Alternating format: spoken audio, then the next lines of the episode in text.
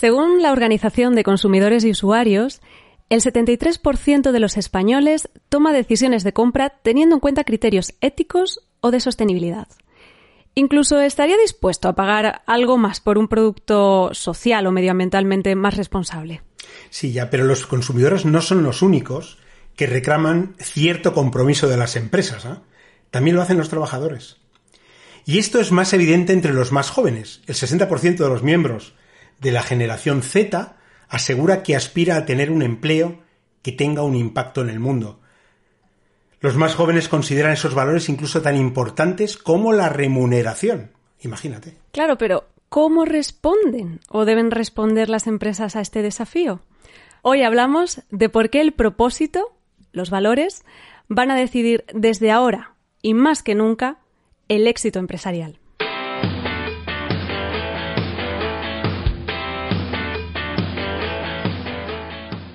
Hola, soy Juan Luis.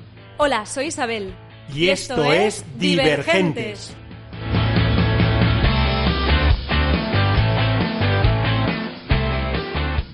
Muy buenas, ¿cómo estáis? Nosotros esperamos que bien y por supuesto estamos encantados de estar de vuelta en un nuevo podcast de Divergentes, Juan Luis. Oye, nuestro sexto episodio ya y además con una temática que no va a dejar indiferente a nadie. ¿Deben las empresas comportarse como lo harían las personas que las componen? Una pregunta que a mí por lo menos me parece muy pertinente, sobre todo en el momento en el que nos encontramos. Mira, yo creo que a lo largo de los últimos meses, y ya son meses y no solamente semanas, esto que estamos viviendo de manera encerrados en nuestras casas, estamos viendo muy buenos ejemplos de responsabilidad empresarial, ¿verdad? Grandes y pequeñas empresas que se están esforzando para garantizar seguridad, bienestar de sus clientes, de sus trabajadores, y en un contexto además realmente difícil. ¿eh? Están poniendo lo mejor de sí mismos o que han puesto, por ejemplo, sus cadenas de producción a trabajar para importar material sanitario, cuando a lo mejor no eran ni expertos en esa importación, eh, crear respiradores, que están haciendo donaciones de alimentos, productos, servicios. Yo creo que todo ello demuestra que hay posibilidades de sacar lo mejor que hay en las personas, en cada empresa, para paliar los efectos de una crisis eh, provocada por el coronavirus dice sacar lo mejor y es que, como dicen muchos expertos, como estamos experimentando nosotros en nuestras propias carnes, está saliendo esa parte más solidaria, ¿no? Más humana. Y claro, todo esto nos hace preguntarnos cuánto nos va a marcar esta situación y especialmente cuánto de esto va a permanecer y cuánto va a desaparecer, ¿no? Cuando todo vuelva a la normalidad, o mejor dicho, a esa nueva normalidad de la que, de la que tanto estamos hablando. Eh, tenemos algunas, eh, algunas experiencias previas, eso sí, por ejemplo, en la crisis anterior, en la crisis de 2008. En este caso, de acuerdo con el movimiento B Corp, del que vamos a hablar en unos minutos, las empresas que trabajan con altos estándares de desempeño social y medioambiental tuvieron un 64% más de probabilidades de superar la recesión que otras compañías tradicionales, convencionales, que tenían similar tamaño o actividad.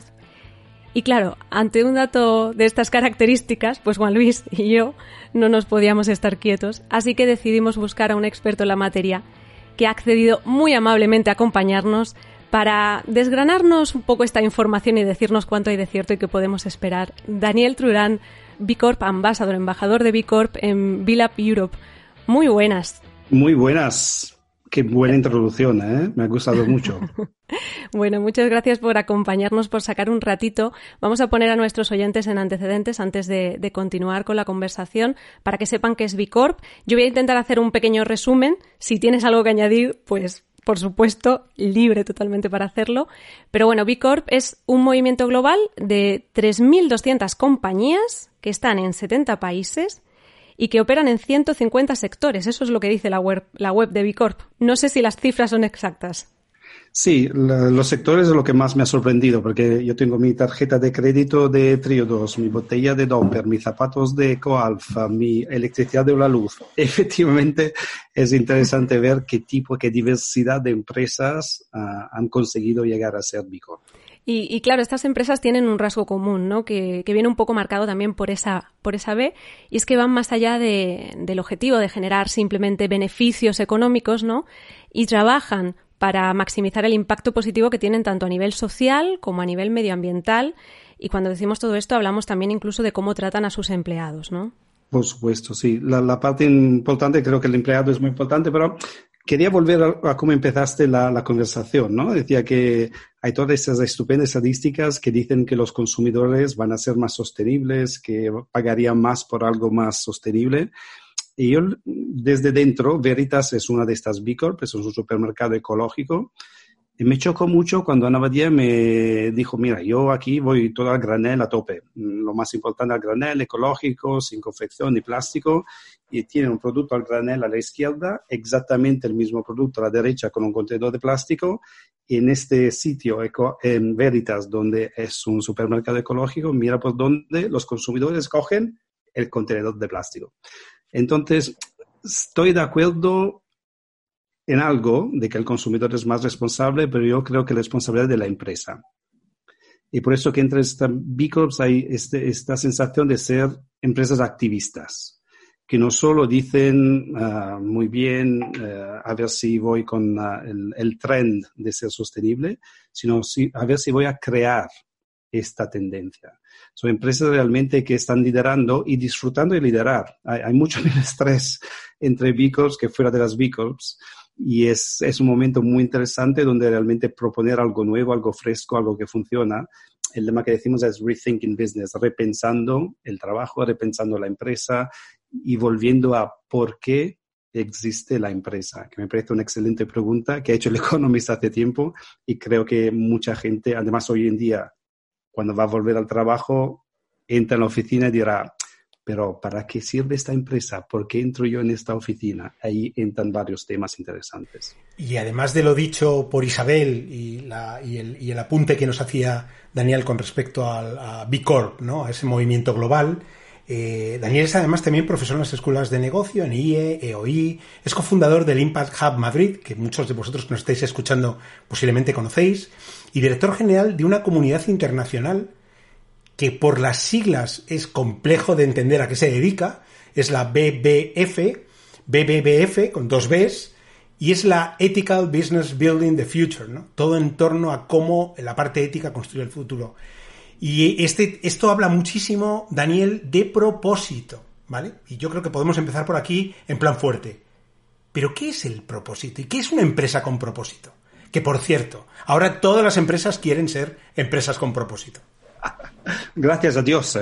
Además, yo digo, bendigo el greenwashing porque significa que las empresas saben que tendrían que hacerlo bien y algunas también lo hacen. Pero el greenwashing es un síntoma que saben que la gente, que la sociedad, que los inversores buscan algo mejor y por ahí vamos a ir sí o sí.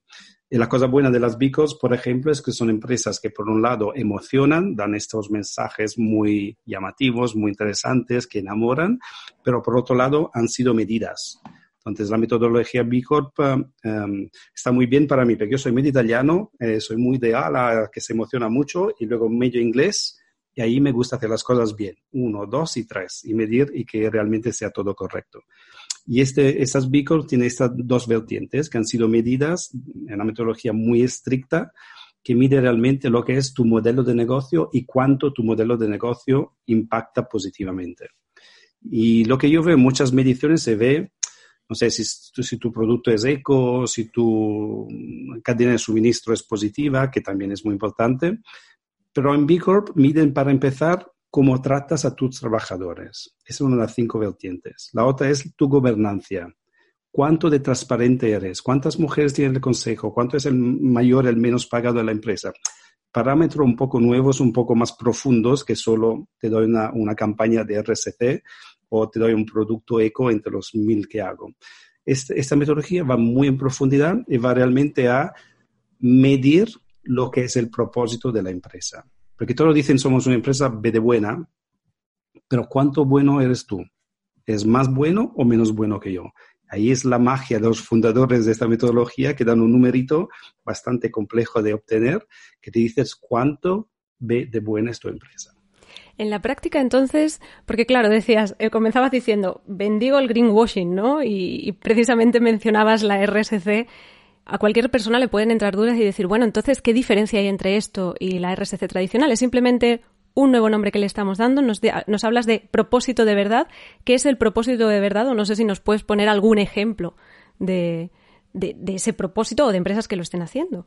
Sí, para mí propósito de verdad se ve en el presente, ¿no? Eh, una cosa es eh, una campañita, una campaña emocionante emocional que todos buscan y todos quieren. Otra cosa es en un momento de crisis a ver uh, quién cumple y quién no cumple. Y para mí lo de comprar un millón de mascaritas me parece muy mascarillas, me parece muy bien, ¿eh? no, no, hay nada en contra, pero hay algo mucho más profundo. Hago el ejemplo, mencioné antes Veritas, y Veritas, que es una cadena de supermercados, en este periodo de todos compramos compras de 200 euros a la semana, gana mucho más dinero. En, concretamente han medido el aumento de sus ingresos en 518 mil euros.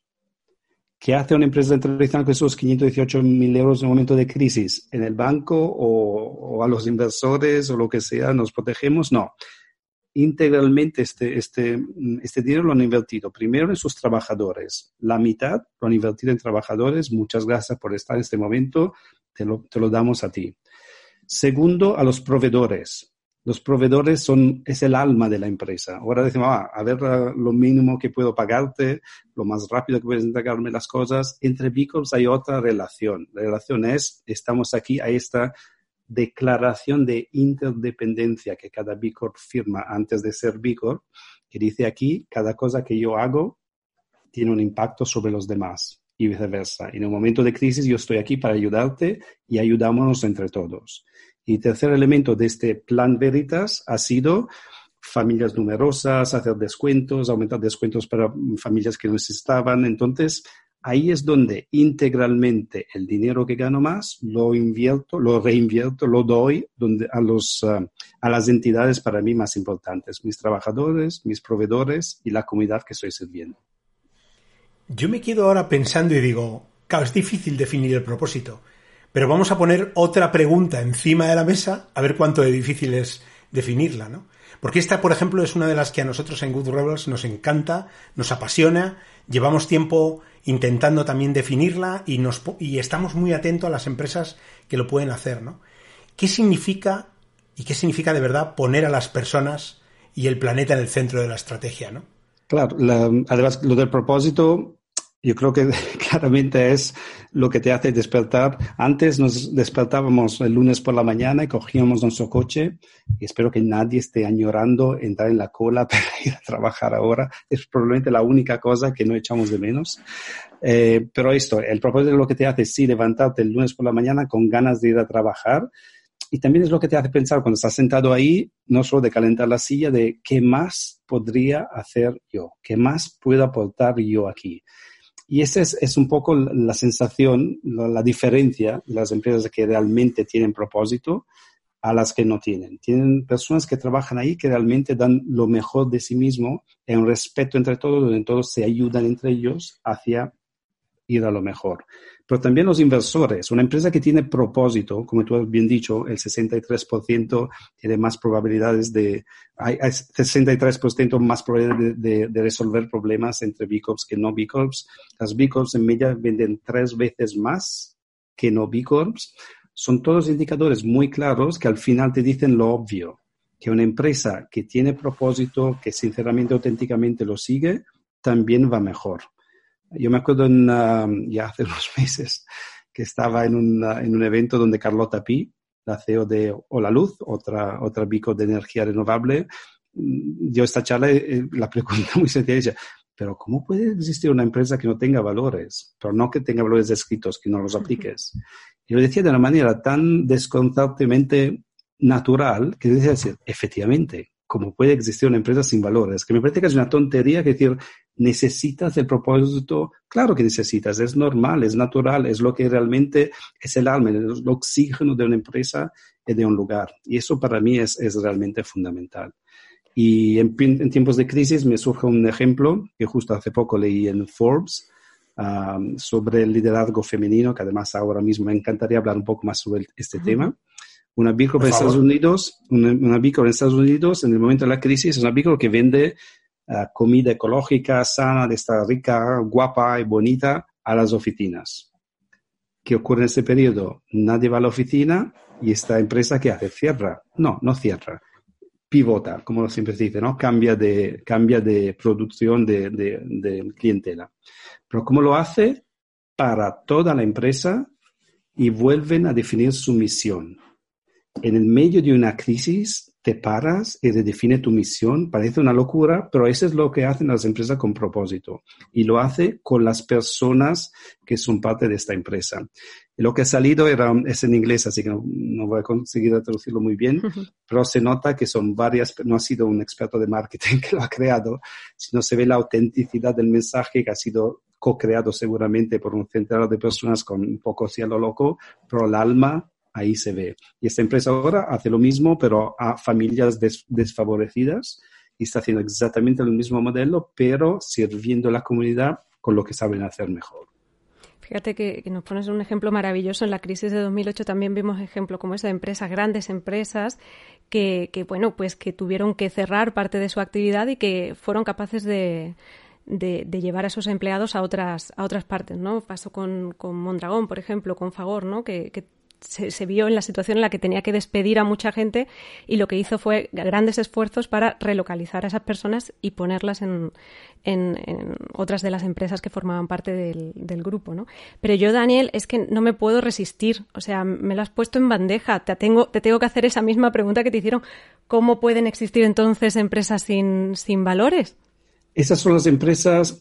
Lo interesante que sí, la mayoría, yo que son empresas bastante frías, inhumanas, sin valores o con un solo propósito de valor, el, equivocado. Pero sí que yo desde hace unos meses, no unos años, unos meses veo una tendencia muy, muy fuerte. Todo tipo de empresas, grandes, muy grandes empresas que dicen yo quiero hacer, hacerme B Corp y no solo por el, el, el, logo bonito así diciendo, sino que porque perciben que ellos humanamente necesitan respirar de verdad. Uh, stifling, no sé cómo se dice en español, pero realmente no consigue respirar en estas empresas viejas y lo que buscan ellos no es ser convencido que hay que hacerlo, sino el cómo. Hace un año o dos teníamos que convencerlos, tiene que ser mejor empresas. Eso ahora ya, tener propósito, tener un porqué, tener valores, sí, sí o sí lo queremos, pero no sabemos cómo. No tiene la capacidad de, transición, de, hacer la transición desde el viejo modelo de empresa al nuevo modelo de empresa. Un ejemplo eh, que quiere mucho, ah, hace eso también, cuando estábamos ahí por las calles, uh, Garrigues, que todos conocemos, ah, me invita, el, el, director de responsabilidad social, y dice, viene a nuestra oficina porque queremos saber más sobre esto de B Corp, queremos ser B Corp. entro y le pregunto, pero ¿por qué queréis ser B Corp? Y el hombre, eh, súper entrañable, tendrá 60 años, 55 o algo así, dice, mira, aquí los jóvenes nos están empujando a muerte. Quieren todos hacer más pro bono, que la empresa sea más sostenible, que entonces los jóvenes de esta misma empresa están empujando para que esto ocurra. Y entonces esa es una de las presiones internas, además de las presiones externas que empujan a la empresa a ir adelante. Pero el empuje más importante para mí sería lo humano.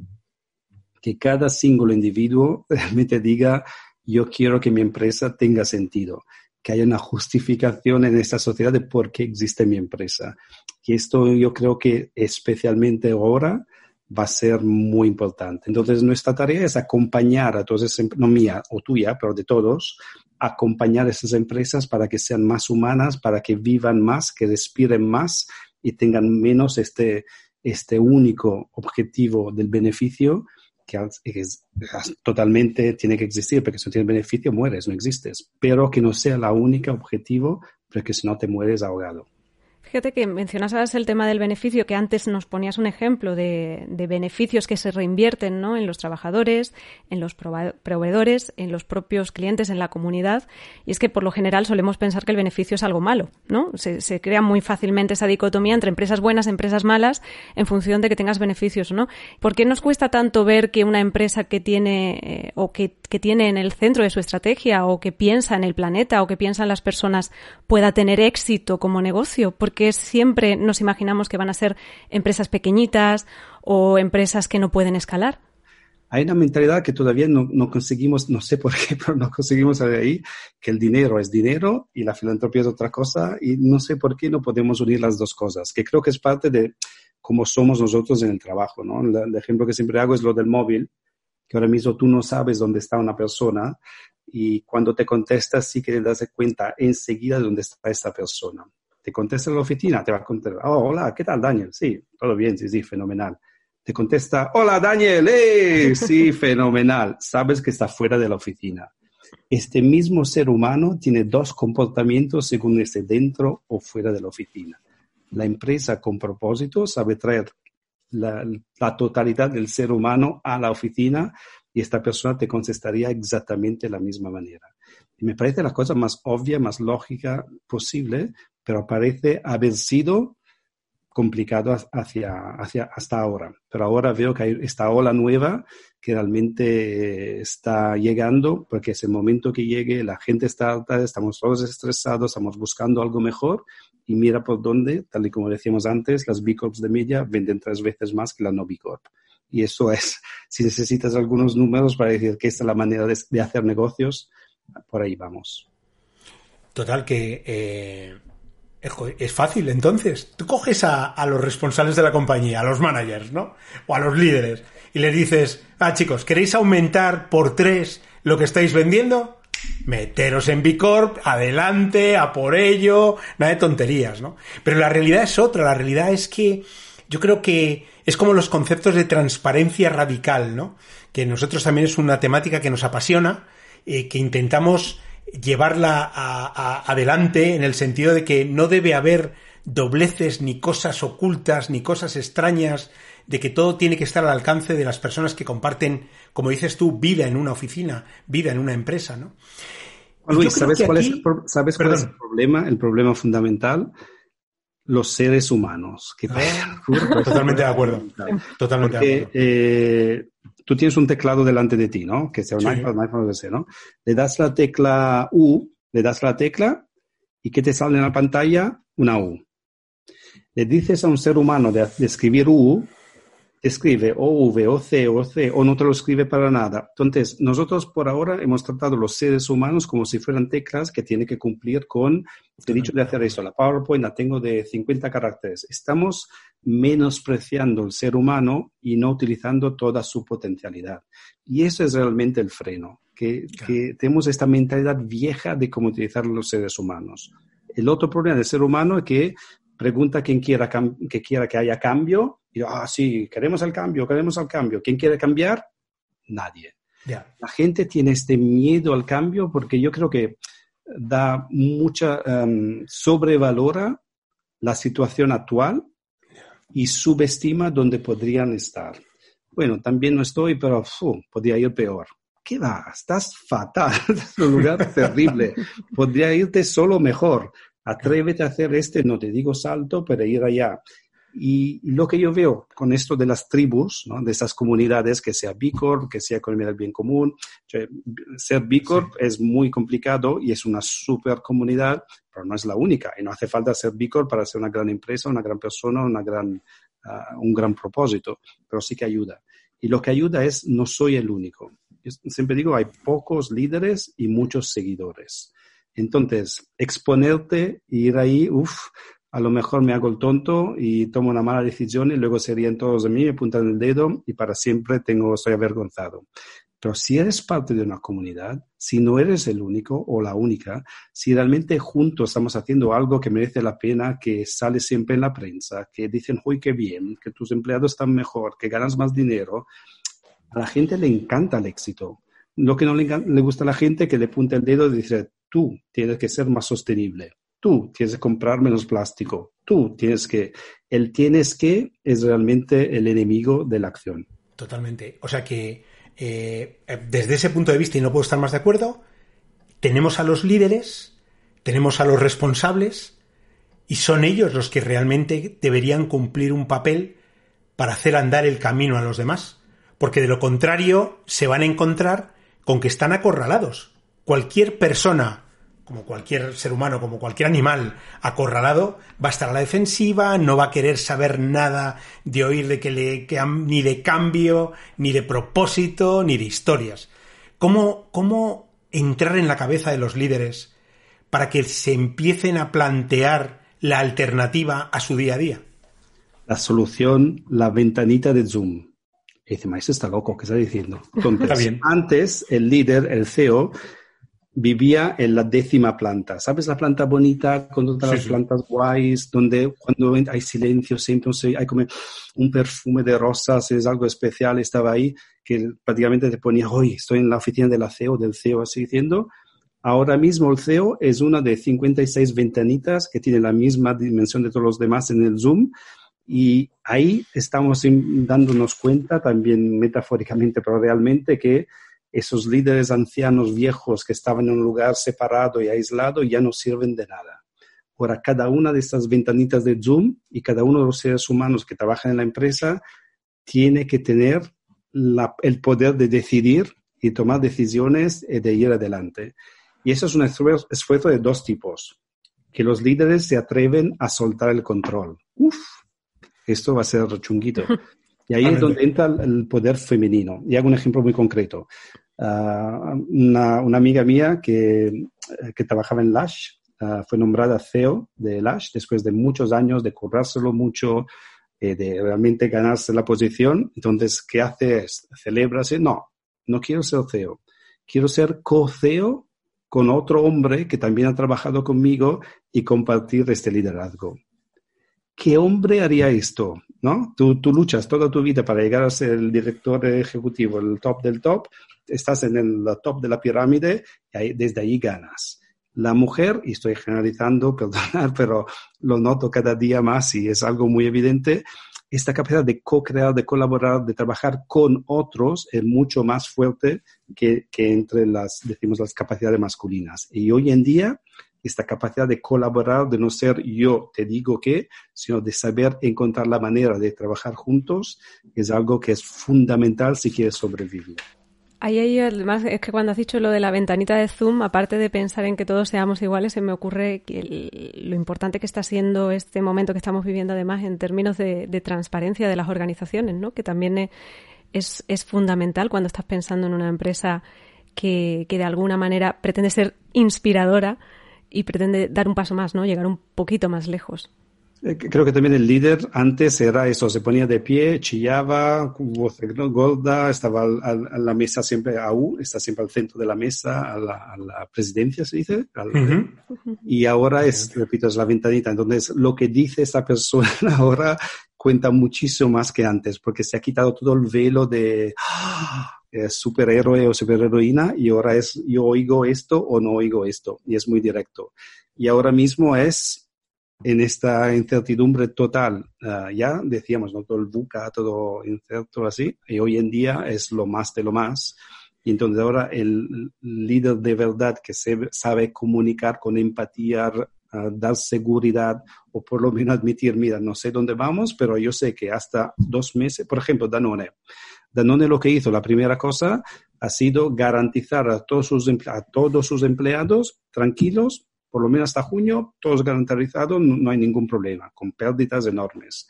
Han creado un fondo de 10 millones, ellos son un poco más grandes que Veritas, para proveedores y para ayudar. Entonces, dan una serie de medidas concretas que, mira, no sabemos después, pero hasta esta fecha estás tranquilo, estás tranquila. Entonces, dar esta seguridad de que juntos salimos de esta o hasta aquí sé y no sé dónde ir adelante. Ayúdame, trabajamos juntos. Otro tema es la vulnerabilidad, que creo que es algo que se toca muy poco y que hay esta manía de ser yo soy el número uno de. ¿Os suena? Yo soy el número uno de ese sector, el primero de este mercado. No sé por qué esta manía es el número uno. hay muy, muy poca vulnerabilidad. A mí me encantaría ver empresas que dicen sin escándalo ni nada, hemos fallado. Lo sentimos, no sabéis lo que ha ocurrido, pero queremos hacer una nota de prensa que nosotros hemos hecho un lío impresionante, queremos ser sostenibles, pero hemos hecho esto mal o el otro mal. ¿Te imaginas una noticia de este tipo? Una empresa que dices, lo hemos hecho mal, lo sentimos muchísimo, sin que nadie supiera que esto hubiera ocurrido. Entonces, después, cuando escuchas la cuarta o quinta vez que esta empresa habla, te fías porque sabe que te ha hablado de algo que han hecho mal sin habérselo pedido ni nada. Entonces, para mí sería una campaña de marketing al revés, de comunicación transparente, auténtica, que dices, estos son nuestros valores, hemos fallado, eso es lo que vamos a hacer para corregirlo, por supuesto, pero empezar desde esto en lugar de empezar desde somos los mejores, somos los más sostenibles, somos los más que esto ya chirría porque no sois lo más nada. Cada uno es imperfecto, hasta las B Corp son todas imperfectas. Entonces, entrar en esta área de vulnerabilidad para mí es un asset, es un, es un, un, capital muy importante y muy poco utilizado por las empresas hoy en día. Seguimos con esa parte, Juan Luis, no sé si coincides, de, de humanidad, ¿no? De, de convertir a las empresas en humanas, en más humanas, porque la vulnerabilidad es algo que nosotros mismo, mismos como personas ocultamos y que, y que, bueno, a todos nos cuesta exponernos y que es precisamente una de las cosas que hace que, que otros seres humanos se acerquen a ti y te ayuden en una situación crítica y confíen en ti, ¿no? El, mostrarte vulnerable. No, totalmente de acuerdo. Y además es que eh, de cara a a, los, a los responsables del tipo que sean, porque lo son en empresas pequeñas, lo son en grandes corporaciones donde la figura del, del CEO está presente, ¿no? Pero yo creo que en esta situación las empresas que los responsables que han sido capaces de ponerse delante de sus equipos, como tú apuntabas, Daniel, diciendo, mirad que os digo, no tengo las respuestas, pero si os parece, trabajamos para encontrarlas entre todos, han dado un salto de gigante. Esa es la gente que va a salir fuerte, robusta de la situación en la que nos encontramos. Yo creo. Lo ideal es que esto lo hubieran hecho ya antes. Así claro, claro. De ejemplo, otro ejemplo es, uh, vuelvo a Danone, que um, um, me pidieron dar la charla inspiradora esta del inicio de año, el kickoff anual. Um, y lo que es una, una, un evento interno que han dicho, ¿por qué no lo grabáis y mostráis al público lo que ocurre aquí dentro? Pero solo cuento una cosa que me parece muy interesante, porque hay mucha desconfianza también entre eh, los mismos departamentos de una misma empresa. Y lo que hacen Danone en el kickoff, cada, cada persona, cada departamento tiene que presentar su plan del año. Pero no lo hacen aislado, sino que, eh, no me acuerdo cómo eran las combinaciones, pero tipo, el, departamento comercial tuvo que hacer la presentación junta al, equipo contable, de contabilidad. El equipo de compras de, espacio de supermercado lo tuvo uh, que hacer con el espacio, con el grupo de logística. Entonces son departamentos distintos que no tienen nada que ver el uno con el otro, que tienen que presentar juntos, delante de todos, sus respectivos planes. ¿Y esto qué significa? Que han trabajado unas semanitas juntos para preparar esto.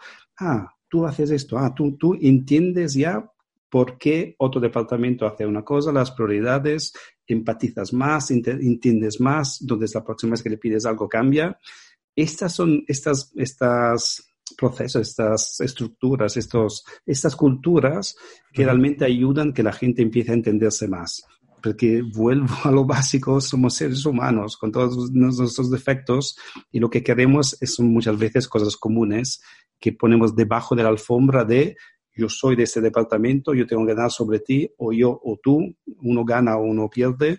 Y esto es realmente viejo, es la vieja manera de trabajar. Y si yo te dijera solo hay esta manera, digo, vale, solo hay esta manera. Pero ya ahora vemos, repito, B Corps es un ejemplo, pero veo por doquier esos ejemplos de empresas que ninguna perfecta, pero todas están viviendo de una manera humana y mira por dónde están teniendo más éxito en todos los sentidos que otras. ¿Y en España específicamente? Porque Bicorp es inmensa, está en montones de países, etcétera, etcétera, etcétera. Pero ¿cuál es tu percepción aquí en España de cómo se están moviendo las empresas en esa dirección? España eh, es la primera en muchas cosas, eh, en algunas no tanto, pero lo bueno de no ser el, primero de todo el mundo en un área significa que tienes mucho más recorrido que hacer y te va a ir mucho mejor. Um, dos números. En España, poco más de 3.000 empresas han intentado ser B Corp. Entonces empieza la metodología que mide, además la metodología se llama Mide lo que importa. Ya te dice un poco el, tipo de metodología y qué se va a medir. Más de 3.000 lo han intentado y justo ayer eh, celebramos el número 80 que se ha certificado. Entonces lo que vemos es un deseo muy rápido de muchas empresas de intentar ser B, de ser reconocidas como buenas empresas. Para este filtro B Corp, solo 80 lo han conseguido. Dicho esto, es en todos los sectores de Europa, España es una de las que está creciendo con más rapidez de, todo el mundo B Corp. Entonces, esto nos dice que es, es, es, la manera de ir, es la manera de ser. Y no es que un, ser humano que nace en España sea muy distinto de un ser humano que nace en Suecia. Sí, tienen diferencias culturales, pero si vamos a lo profundo, quieres ser reconocido, quieres hacer las cosas bien, quieres hacer algo que merezca la pena, quieres ser respetado por tu por la comunidad, quieres decirle a tu hijo, ¿sabes dónde trabajo yo? En una empresa que hace las cosas bien y haces el bien. ¿Eh? Qué bonito decirlo a ti o a tu, o a tu abuela, dependiendo de la edad que tengas, para hacerlos orgullosos, de, para sentirte orgulloso de donde trabajas. Curiosidad y de una manera muy breve, eh, en qué, ¿cuál es el punto fuerte y el punto débil de las empresas en España cuando se trata de, del propósito? El punto débil que hay mucho miedo a, a no a quedar mal, a, a la vergüenza. Entonces es, uh, ¿qué va a decir esto? ¿Qué va a decir el otro? Hay muchísimo miedo, más que en otros lugares, en hacer esto. Uh, lo que digan los demás sobre mí tiene un impacto muy importante, muy potente. Dice que en estos países pasan olímpicamente, hacen lo que quieran porque sí y punto. Entonces eso frena mucho. Por otro lado, hay esta, estas ganas que tienen en España, eh, perdonad si voy a este, este lado, las mejores fiestas del mundo mundial los hacen los españoles. Tienen una capacidad, una pasión, una energía que nadie del mundo tiene. Hasta que entran en la oficina y ahí se muere todo. Entonces ahí el potencial de, de, de, creatividad, de ingenio, de gracia, de reírse a carcajadas, eso es muy importante. Se crea una cultura muy bella. Entonces simplemente que esta flor que está dentro de esta comunidad española, muy capaz, muy fuerte, muy... Y, y para hacer un ejemplo para todos, yo estuvo, tuve la, la, el placer de ser parte de la COP25 y ninguna nación en el mundo habría creado una COP25, una cumbre de las Naciones Unidas, en un mes. Donde la próxima vez que alguien me diga que los españoles no son eficaces o eficientes, toma ya, y ese es solo un ejemplo de millones que tengo para que se quite esta, esta excusa al español, al español, al español, porque el español tiene todas las cartas para realmente ganar el mundo. Oye, ¿y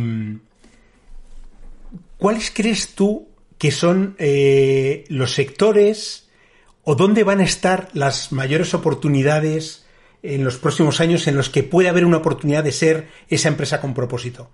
Estamos en un momento de cambio, estamos en un momento en el que todo está reformulándose en mayor o menor medida. ¿Dónde puede haber, dónde crees tú que puede haber sectores donde, donde puede impactar el hecho de ser más empresa con propósito?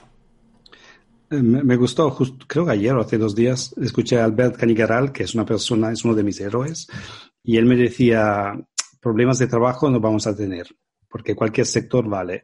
El trabajo existe para resolver las, necesidades y los problemas de la gente. La gente siempre va a tener problemas y la gente siempre va a tener necesidades. Y entonces trabajo siempre va, va a estar. Y eso significa que está a nosotros buscar dónde están las necesidades de las personas, las urgencias, los deseos de las personas, y esto en cualquier sector. Porque lo que queremos es realmente crear algo que sea útil. Hay demasiadas empresas que realmente no sirven de nada y eso es lo fundamental que no funciona. Hay que crear solo y únicamente empresas que sean necesarias, que sean útiles, que realmente dicen, ah, yo sé por qué existes tú y gracias por existir. ¿Por qué digo esto? Porque si tú tienes ese tipo de empresa, no necesita departamento de marketing. Porque la gente misma dice, hoy por fin una empresa que hace algo que a mí me resulta útil y lo voy a decir a todo el mundo y me encanta esta empresa. Y lo hace de manera auténtica, lo, lo hace con valores no solo de la campaña de RSC, sino que lo hace de verdad. Cada vez que interactúo con esta empresa funciona. Así que no hay un límite de un sector u de otro. El propósito es lo que va a mover las empresas de éxito de hoy que, que, van a sobrevivir y de mañana que van a tener más éxito. Daniel, entonces, para finalizar así a modo de conclusión, como última pregunta, ¿podemos decir que esto no es una moda pasajera? ¿Viene, viene para quedarse? Lo, lo, mejor de todo que depende de nosotros. Cada uno de nosotros puede decir cómo voy a vivir mi, mi, vida, dónde voy a trabajar, dónde voy a comprar, dónde voy a invertir. Así que no hay alguien ahí fuera que decida cómo va a ser el futuro. Cada uno de nosotros puede decidirlo. Bueno, pues yo creo que esa frase, Juan Luis, cada uno de nosotros puede decidir el futuro, nos sirve de conclusión, ¿no? Para, para cerrar el, podcast de hoy. Ah, sí, sí, sí. Yo además que soy un soñador irredento, es que no tengo solución ni tengo remedio y mira que voy cumpliendo años, ¿no? Pero, pero yo creo en, en, en esa capacidad. O sea, yo creo que no hay como decían en Terminator en la segunda versión, en la segunda, en la segunda película, el futuro no existe, ¿no? El destino no existe. El destino te lo labras tú y te lo creas tú, ¿no? O sea que yo creo que sí, estoy totalmente de acuerdo con eso. Y si puedo añadirlo, por favor. No solos, pero acompañados con otros. El camino es mucho más llevadero, es mucho más divertido, es mucho más sencillo que si lo haces con otras personas. Y gracias a Dios, esas personas cada día hay más y están cada día más visibles y cada día es más fácil acercarse a ellas y con ellas y con ellos hacer cosas que merecen la pena. Y yo creo que un buen ejemplo de que las cosas son más divertidas cuando las compartes es precisamente Divergentes y, la oportunidad que tenemos de conversar con, con, personas como Daniel Trurán, embajador de Vicor. Muchísimas gracias por haber sacado un rato para nosotros, para contarle al mundo, ¿no? Todo lo que tenemos y todo lo que, lo que está por venir. De verdad, un auténtico placer charlar contigo esta tarde. Gracias a vosotros. Muchísimas gracias, Daniel. Y sobre todo, y permitidme que también aporte ahí una un pequeño, un pequeño apunte adicional, son tiempos en los que es muy fácil dejarse caer del lado de la moneda oscuro, del lado toda, toda realidad es como una moneda, tiene varias caras, no nos dejemos arrastrar al lado oscuro, no nos dejemos arrastrar a ningún lado. Yo creo que es el momento de entender que sí, que nos cambia la vida, que sí, que ya no se van a hacer las cosas como se hacían antes. Pero qué demonios, es tan divertido cambiar las cosas y hacerlas de otra manera que es que puede ser un magnífico momento, vaya. Estupendo. Nosotros vamos a seguir, seguir intentando traer luz, podemos decir, ¿no? En lugar de ese, de ese lado oscuro. Volveremos, pues muy pronto, en un par de semanas, eh, con Divergentes. En cualquier caso, a los que estáis al otro lado, os recordamos que este podcast está en iBox, está en Spotify, está también en Apple Podcast. Y que por supuesto si queréis escuchar, si queréis también leernos podéis encontrarnos en medium.com barra divergentes donde vamos dejando además la información adicional, los enlaces, os dejaremos el enlace pues a, la página web de Bicorp, al perfil de Daniel para que podáis incluso contactar con él si queréis. Y por supuesto a algunos artículos que hemos encontrado en el camino y que creemos que os pueden resultar de interés. Y como decimos, pues lo tenemos que dejar aquí con toda nuestra pena porque nos ha encantado esta conversación, pero vamos a volver muy pronto, así que no nos falléis.